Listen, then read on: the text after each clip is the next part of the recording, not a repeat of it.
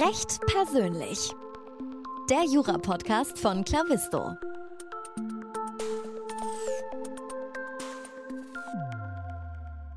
Hallo und herzlich willkommen zu einer neuen Folge des Recht persönlich Podcasts von Clavisto. Mein Name ist Moritz Mümmler und ich begrüße hier heute Andreas Vogel. Er ist äh, Counsel bei Weil, Gottel and Mangus in München und zwar im Bereich äh, Private Equity und Private Equity Infrastructure.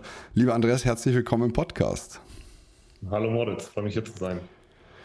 Sehr schön. Lass uns mal da anfangen, ähm, wo das Jahr für dich begonnen hat. Und zwar hat dieses Jahr 2023 für dich ähm, sehr gut angefangen. Du bist im Januar zum Council geworden, äh, befördert worden. Äh, dazu erstmal herzlichen Glückwunsch. Was fällt dir als erstes ein, wenn du an diesen Moment äh, zurückdenkst? Da fällt mir als erstes ein, also man bekommt es ja schon ein bisschen früher dann mit, äh, wann man befördert wird. Und ähm, an dem Tag, an dem ich das erfahren habe, ähm, ist natürlich irgendwie so ein Riesenstein mir vom Herzen gefallen, weil ich schon länger irgendwie darauf gehofft habe, dass es klappt. Und dann haben wir hier gemeinsam im Team einfach noch abends ähm, schön äh, sind essen gegangen, haben was getrunken zusammen und so und haben halt ein bisschen gefeiert einfach. Ja. Also es ist tatsächlich eine Stichtagsänderung vom äh, 1. Januar an. Und was sich geändert hat, ist einfach, dass man mehr eingebunden wird, noch in, sage ich jetzt mal, die betriebswirtschaftlichen Themen der Kanzlei ähm, dass man einfach auch schon mit Zahlen irgendwie versorgt wird und also ein bisschen vielleicht äh, kann man sich das so vorstellen, so ein bisschen ans vielleicht mal Partner sein auch schon herangeführt wird. Ähm, das ist eine Veränderung, die, die man schon merkt, aber ansonsten jetzt im, im, im sage ich mal, im Alltag hat sich nicht so viel für mich geändert. Mhm. Jetzt bist du seit 2018 äh, bei Wild Gotzel and Mangus in München. Was hast du vorher gemacht und wie bist du denn eigentlich dort gelandet? Studiert. Also ich ähm, habe ja meinen Berufseinstieg hier gehabt Mhm. Und ähm, bin 2018 hier in ein Vorstellungsgespräch reingegangen und ähm, hatte einfach ein wahnsinnig gutes Bauchgefühl. Und ähm, ja, das hat sich dann über die, über die Jahre auch bewährt und deswegen bin ich hier geblieben. Cool. Wenn ich mir anhöre, du hast ein Vorstellungsgespräch gehabt, war das was, was du auch irgendwie schon erwartet hast? Also bist du in diese, in das Vorstellungsgespräch rein mit der Intention, äh, ja, der Job muss es werden, oder war es so ein, ich schaue mir mal an, was hier eigentlich passieren wird? Nee, das war tatsächlich eher so, ich schaue mir mal an, äh, was jetzt passieren wird. Also es war so, ich war in, äh, im Referendariat dann in der Wahlstation New York und habe dort äh, verschiedenste amerikanische Kanzleien natürlich auch kennengelernt. Und mit Weil kam ich davor überhaupt nicht in Berührung. Und dann ähm, habe ich dort einen Partner ähm, reden hören und fand ihn total beeindruckend. Und dann habe ich mir gedacht, ja, okay, gut, was ist das für eine Kanzlei? Und habe eben gesehen, ja, die gibt es auch in München und habe mich dort beworben. Mhm. Und äh, das war, also es war jetzt nicht so, dass ich das ganze Studium mir gedacht habe, okay, ich muss jetzt zu Weil und diesen, diesen Job bekommen. Und dann waren es eigentlich letztlich die Leute tatsächlich, die mich davon mhm. überzeugt haben, herzukommen. Äh, das heißt, die Leute in München, weil du hast relativ viel München in deiner Vita schon stehen. Ich meine, ich wohne nicht so weit weg. Ich kann einem gewissen Grad nachvollziehen, warum. Aber mich würde interessieren, ob das äh, bei dir zufällig ist oder eigentlich äh, ziemlich Absicht. Das ist ähm, beides. also Zufall in dem Sinne, dass ich ähm, in München geboren bin und damit äh, waschechter Münchner, ähm, auch wenn man mir das vielleicht nicht anhört. Und Absicht, weil ähm, ich mich bewusst auch zum Beispiel dafür entschieden habe, immer wieder hier zu bleiben. Also ähm, während des Studiums wäre es zum Beispiel eine gute Möglichkeit gewesen, sage ich mal, irgendwie in eine andere Stadt in Deutschland zu gehen oder so. Ähm, aber wollte ich in München bleiben und habe es jetzt auch nicht bereut. Mhm. Ich habe auch so das Gefühl, München ist so die Anlaufstelle in Bayern, wenn man in eine Großkanzlei möchte oder irgendwie die, die, die Perspektive haben möchte, weil alles andere ist so ein bisschen schwierig, glaube ich. In Nürnberg gibt es halt nicht so der Hotspot dafür. Mhm. Mich würde interessieren, was das unabhängig davon die Stadt denn für dich ausmacht. Was macht die Stadt aus? Ähm, ich glaube, München kann ganz viele Gegensätze kombinieren, ja. Also beispielsweise, ich meine, es ist eine Millionenstadt Trotzdem äh, laufe ich durch die Stadt und kenne einfach viele Leute. Also es ist irgendwie unfassbar klein doch wieder, ja. Und ähm, du hast es schon angesprochen. Ich glaube, wenn man in eine Großkanzlei möchte, dann gibt es nicht so viele Städte, in, ähm, gerade im Bereich Private Equity auch, gibt es nicht so viele Städte in Deutschland, ähm, aus denen man sich das aus äh, oder aus denen man wählen kann. Und da hatte ich irgendwie auch einen Vorteil natürlich, wenn ich aus München komme, dass ich dann nicht irgendwo hin muss, sondern dass ich eigentlich hier bleiben kann. Mhm. Und wenn man jetzt den Standort mal betrachtet äh, für Nachwuchsjuristen äh, und Nachwuchsjuristinnen, wann würdest du jemandem dazu empfehlen, nach München oder wann würdest du jemandem empfehlen, nach München zu gehen? Ähm, ich würde jemand immer empfehlen, nach München zu gehen, ähm, aber unabhängig davon, eben wenn jemand Großkanzlei, ähm, Private Equity, M&A machen möchte, dann ist München sicherlich einer der, der sage ich mal, Top 3 Standorte, die man, die man in Deutschland sich aussuchen kann. Und abgesehen davon, ich glaube, jeder, der schon in München war, weiß auch, dass man hier eine unfassbar hohe Lebensqualität hat. deswegen meine Empfehlung auf jeden Fall. Und überlegt es euch gut vorher, weil da müsst ihr, ihr müsst schon mal ein bisschen vorher Wohnung anfangen zu suchen. der einzige, only downside of Munich, die Wohnungssuche. Aber das hast du in jeder anderen Großstadt in Deutschland letztlich auch. Ähm, war Jura denn tatsächlich immer dein Ziel oder hattest du auch mal eine andere Berufsvorstellung? Ähm, also ich konnte es mir schon relativ lange vorstellen, was bei mir auch so ein bisschen, sage ich jetzt mal, erblich bedingt ist, weil mein Vater auch äh, Rechtsanwalt war.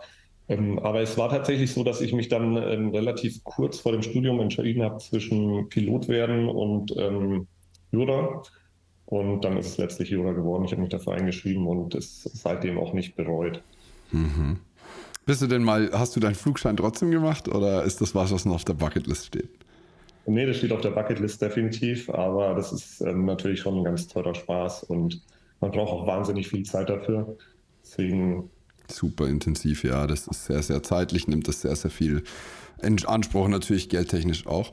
Ähm, ja. Jetzt würde mich die Arbeit bei Wild tatsächlich interessieren. Äh, du bist im Bereich Corporate unterwegs, deine Schwerpunkte sind MA, Private Equity Transaktionen und Gesellschaftsrecht.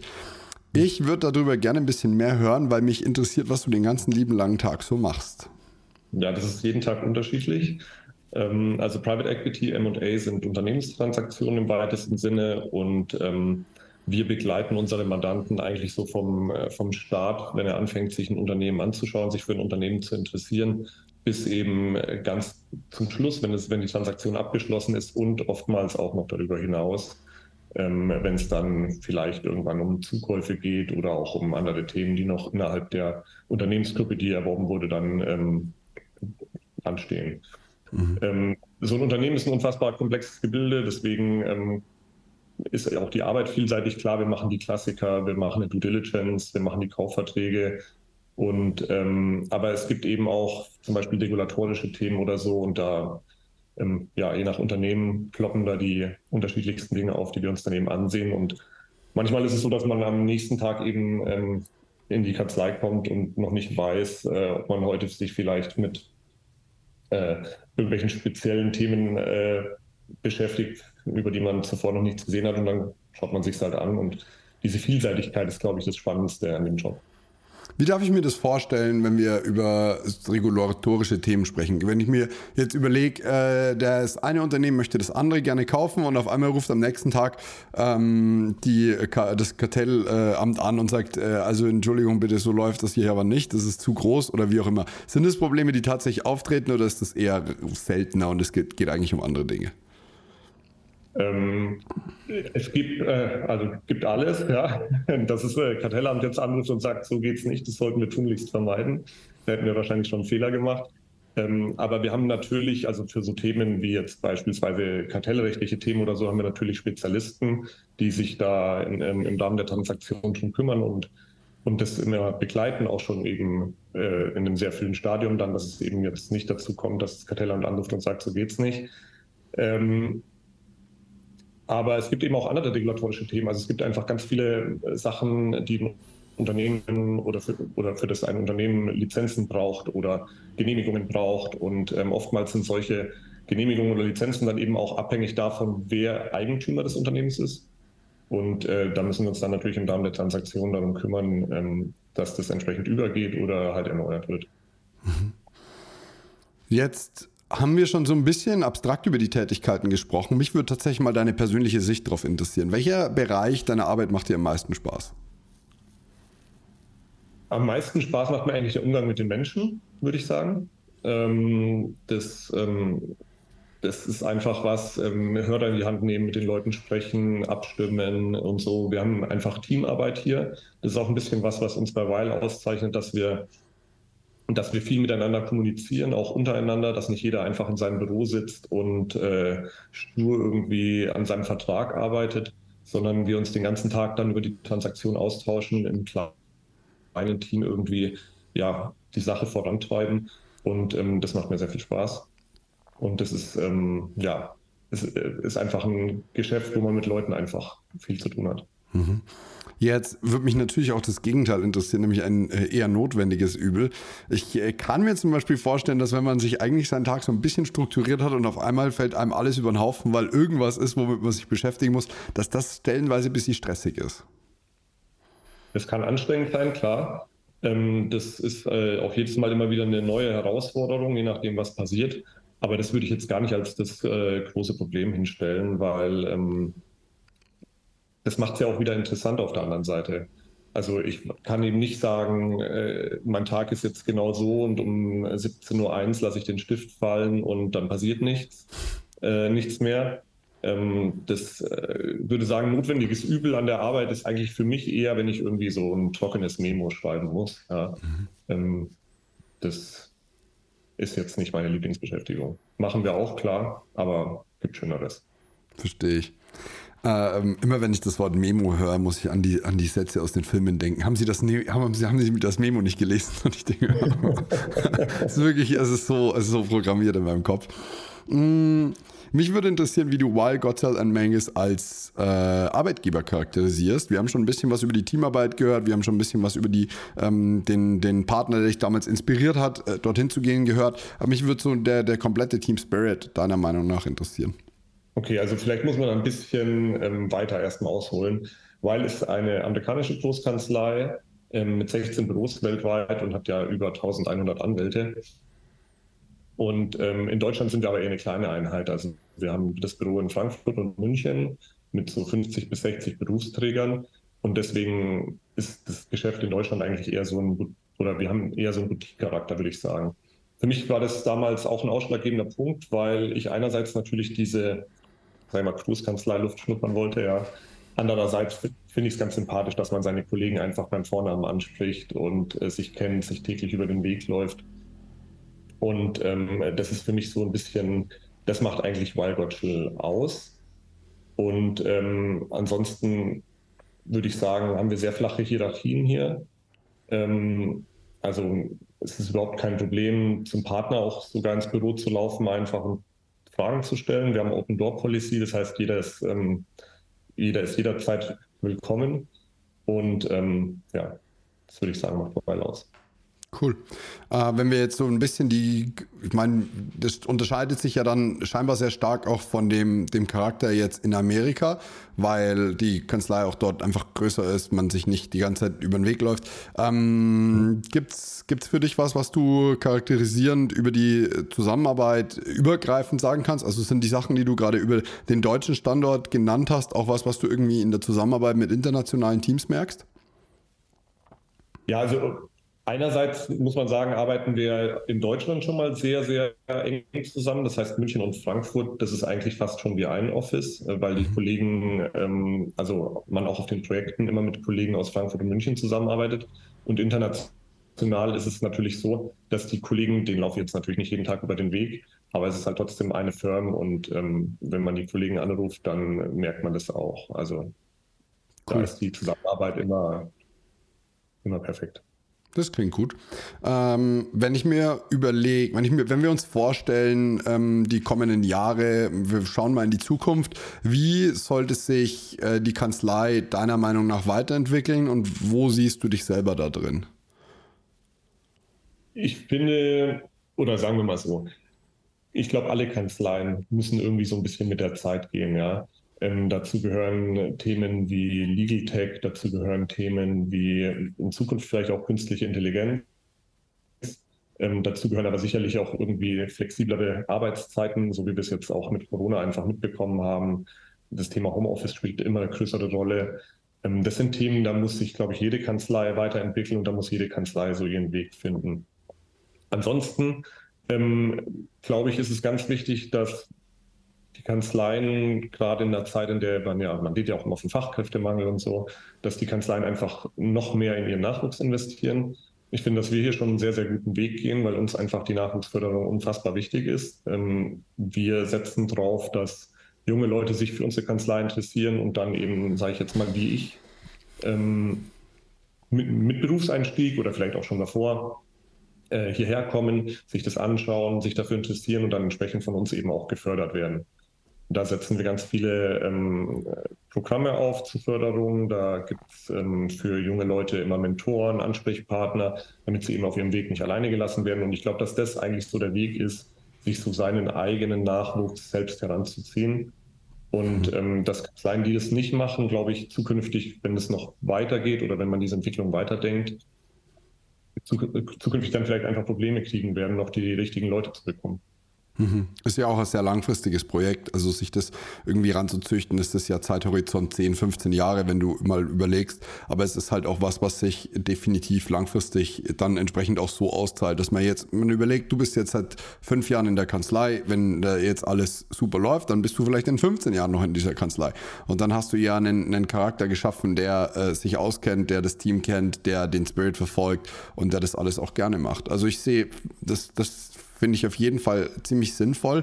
Wenn du jetzt, ähm, wenn wir es jetzt sehr auf Makroebene anschauen äh, oder auf, Mik na, auf Mikroebene eher anschauen, wo siehst du dich da drin? Also was ist, äh, gibt es irgendwie was, wo du sagst, da engagierst du dich persönlich, das, das ist irgendwie dein, dein Ding? Ähm, oder wo möchtest du dich in Zukunft vielleicht da auch noch verändern? Ähm, du meinst jetzt in Bezug auf Nachwuchs auch, oder? Ja, zum Beispiel. Also so diesen, dieses, diesen Spirit, dieses Ziel weiterzutreiben.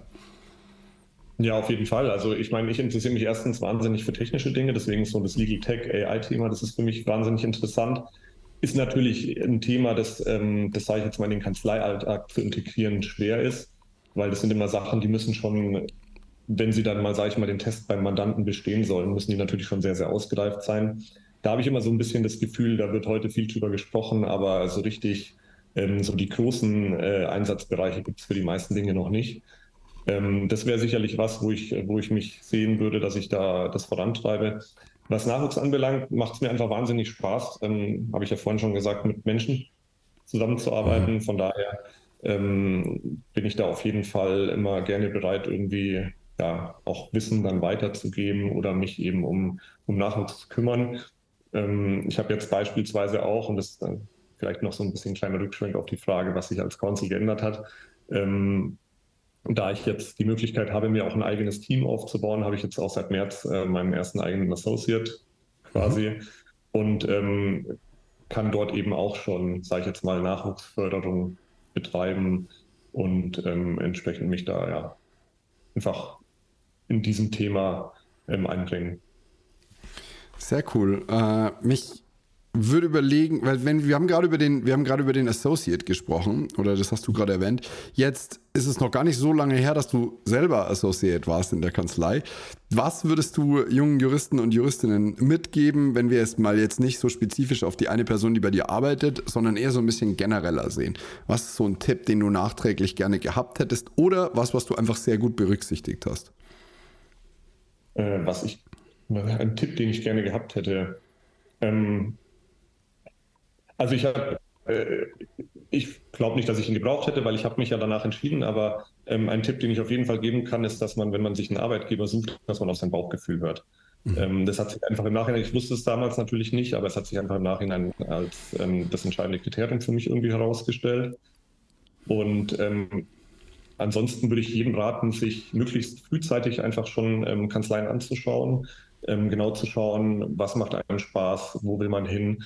Ähm, ich habe das Gefühl, in Deutschland ist das Jurastudium irgendwie so, so weit weg äh, von, der, von der wirklichen Praxis. Ja, also ähm, das, die meisten Leute arbeiten, die meisten Leute, die das Jurastudium beenden und dann irgendwie in die Rechtsanwaltschaft gehen, die arbeiten heute in großen Kanzleien.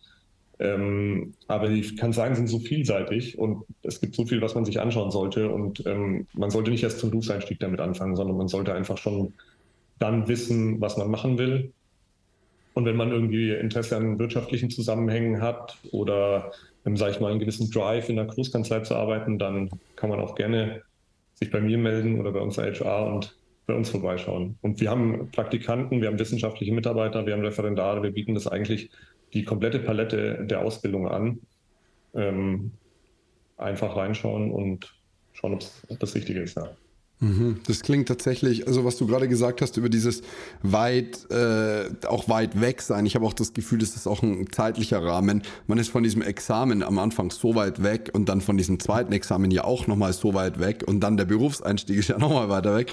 Und wenn ich mir irgendwie überlege, es war es, es, ist tatsächlich ein sehr, sehr guter Tipp, weil irgendwie war es schon ein bisschen komisch, wenn sich Leute im ersten, zweiten Semester irgendwie um ihre Praktika bei irgendeiner Großkanzlei bemüht haben. Aber letztendlich, wenn das dein Ziel ist, ist das eine sehr, sehr gute Idee, damit so frühzeitig anzufangen. Ich weiß jetzt noch nicht, ob das überhaupt relevant ist oder nicht, aber sich zumindest mal informieren und sich das zumindest mal anzuschauen, hat auf jeden Fall noch keinem geschadet, glaube ich.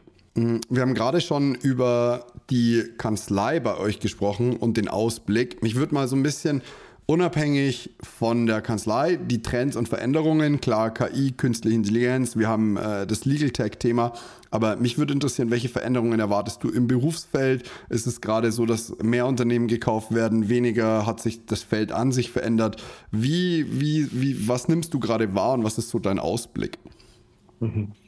Also vielleicht, äh, wie sich es jetzt gerade verändert, ich glaube, da kann man schon sagen, das merkt ja auch jeder, dass sich die wirtschaftliche Lage so ein bisschen ändert und dass dementsprechend auch Investoren so ein bisschen, sag ich mal, zurückhaltender sind, Unternehmen zu kaufen, vielleicht auch ähm, manchmal ein Problem haben, Finanzierungen zu finden noch. Das ist ja auch immer ein wichtiges Thema bei uns. Wie wird so ein, eine Unternehmenstransaktion finanziert? Das ist oftmals eben nicht äh, voll, sag ich mal, Equity, also Eigenkapital, sondern oftmals wird eben Fremdkapital hinzugenommen.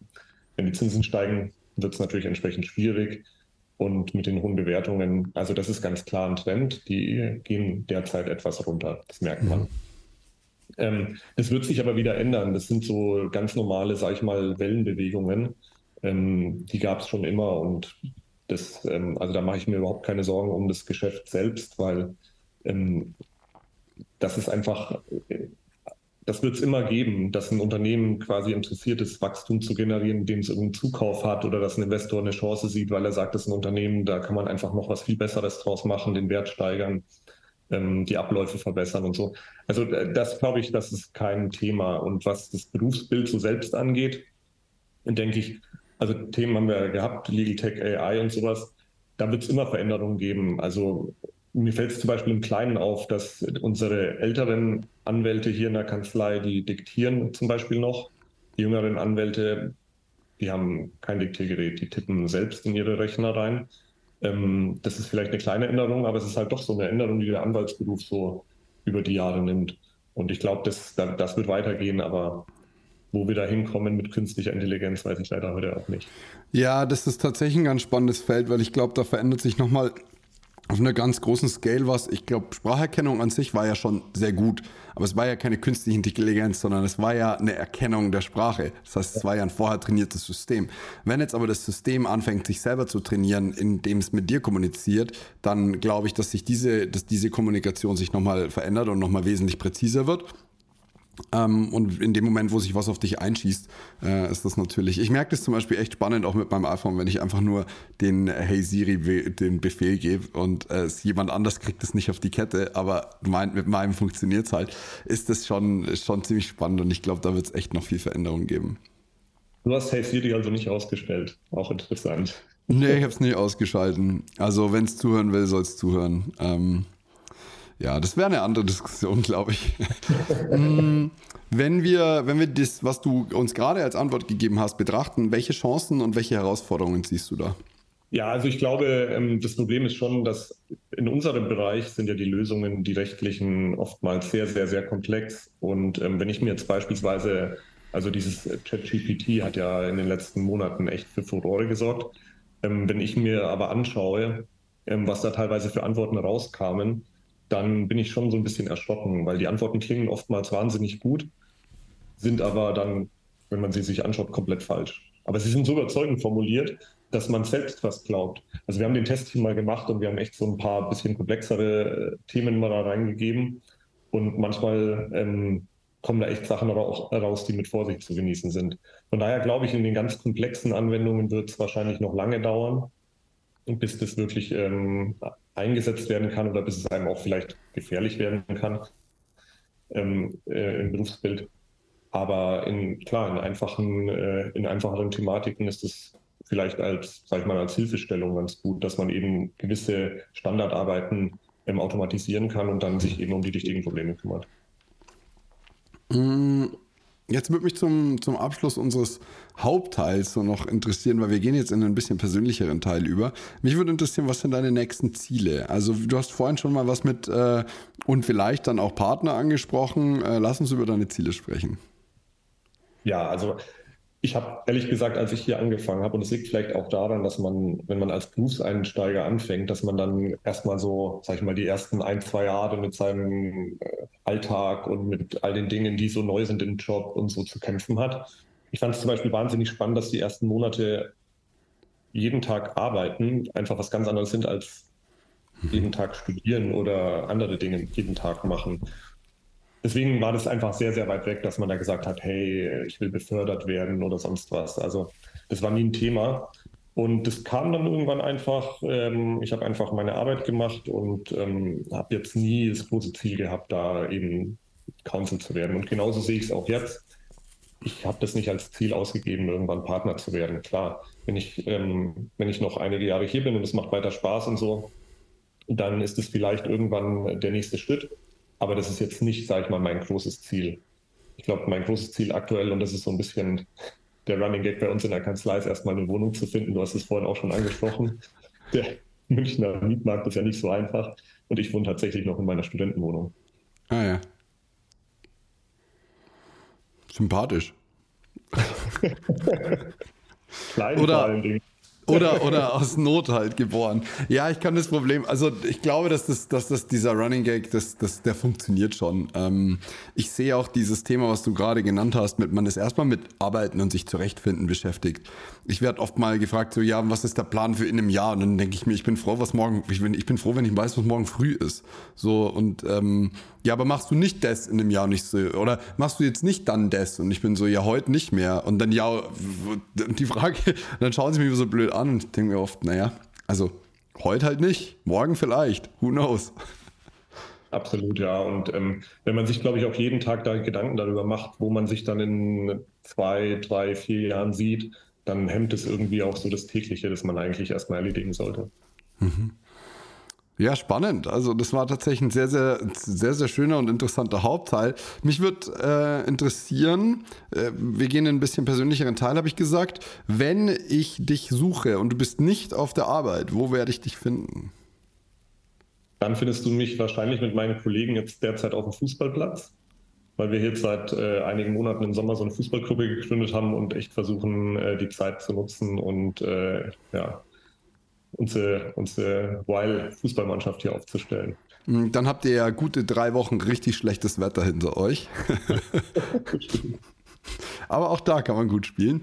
Welche Superpower außer dem Fußballspielen äh, hättest du gerne? Unter Wasser atmen, fliegen, teleportieren. Was, was kommt dir da in den Sinn? Wir haben ja vorhin schon über dies, äh, das Fliegen gesprochen. Das ist auf jeden Fall so ein, so ein Thema. Ich würde es aber vielleicht noch erweitern. Ich würde sagen, Beamen wäre noch besser. Aber dann geht der Prozess des Fliegens verloren. Das weiß ich jetzt nicht, ob das so. Das stimmt, aber man könnte es bei, also man könnte das Fliegen ja trotzdem manchmal genießen, aber man könnte ganz viele Reisezeiten, die oftmals ja auch anstrengend sind, einfach überspringen. Ja, kann ich nachvollziehen. Äh, worauf könntest du sehr gut verzichten und worauf nicht? Äh, ich könnte sehr gut verzichten auf äh, Lakritze. Und äh, worauf ich nicht verzichten kann, ist Schlaf. Ja, sehr pragmatische Antwort. Das mit der Lakritze sehe ich 100% auch so. Wenn du wählen Das dürftest, doch, glaube ich, nur schwarz oder weiß. bei Lakritze. Lakritze schwarz oder halt kein Lakritze, nicht schwarz. Genau. Würdest du lieber 365 Tage denselben Tag leben oder ein Jahr deines Lebens opfern? ähm, ich würde 365 Tage denselben Tag leben. Ich würde aber immer Kleinigkeiten verändern und schauen, was passiert. Ich weiß nicht, ob das erlaubt ist bei der Frage. Das ist schlecht. Aber Mhm. dann würde ich es trotzdem machen. Ein Jahr Okay. Aufwand finde ich hart. Es kann meditativ sein, 365 Tage jeden Tag das Gleiche zu machen. Oder jeden Tag denselben Tag zu erleben. Wahrscheinlich, ja. Ja, vielleicht bist du danach ganz in Ruhe und wunderst dich dann, wenn am 366. Tag sich alles verändert hat. Mm, mich würde interessieren, was dir lieber ist: Sauna oder eine Laufrunde oder in der, Reihenfo in der anderen Reihenfolge? Hm, wahrscheinlich in der anderen Reihenfolge, aber wenn ich jetzt wählen müsste, würde ich eher Sauna nehmen. Okay. Mm, und jetzt, hättest du lieber einen Monat jeden Tag Kopfschmerzen oder würdest du lieber an einer Castingshow teilnehmen, die alle Freunde und Bekannten und Kollegen auch sehen? Ähm, ich würde die Castingshow nehmen, definitiv. Also ich mache auch selbst Musik, von daher glaube ich, da würde ich wahrscheinlich besser wegkommen. Ja, also Kopfschmerzen ist auch echt übel. Lieber Andreas, es war mir wirklich eine Freude. Ich danke dir für den Einblick in deine Arbeit, für dein, in das persönliche Gespräch, das wir jetzt noch kurz geführt haben und wünsche dir echt alles Gute für die Zukunft. Danke dir, Moritz, hat mich sehr gefreut. Mach's gut, ciao. Ciao. Ich hoffe, dir hat die heutige Episode gut gefallen. Wenn du Fragen, Kritik, Anregungen oder Feedback für mich hast, dann freue ich mich auf deine E-Mail an podcast.eklavisto.de. Apropos Klavisto, bist du schon Mitglied bei unserem Förderprogramm für Nachwuchsjuristinnen und Nachwuchsjuristen? Wenn nicht, dann geh jetzt auf klavisto.de und bewirb dich um einen Platz in unserem Förderprogramm. Als Klavisto-Talent bieten wir dir die besten Karrierechancen und deinen Weg in eine Top-Kanzlei. Darüber hinaus haben wir noch einige Förderleistungen, die auf dich warten, darunter zum Beispiel das Use-Abo, ein JA-Abo, Gesetzestexte und auch ziemlich coole Schönfelder Taschen von The Loyal One. Und es gibt noch wesentlich mehr Förderleistungen, die dort auf dich warten. Wir freuen uns auf deine Bewerbung. In diesem Sinne, bis zum nächsten Podcast. Mach's gut. Tschüss.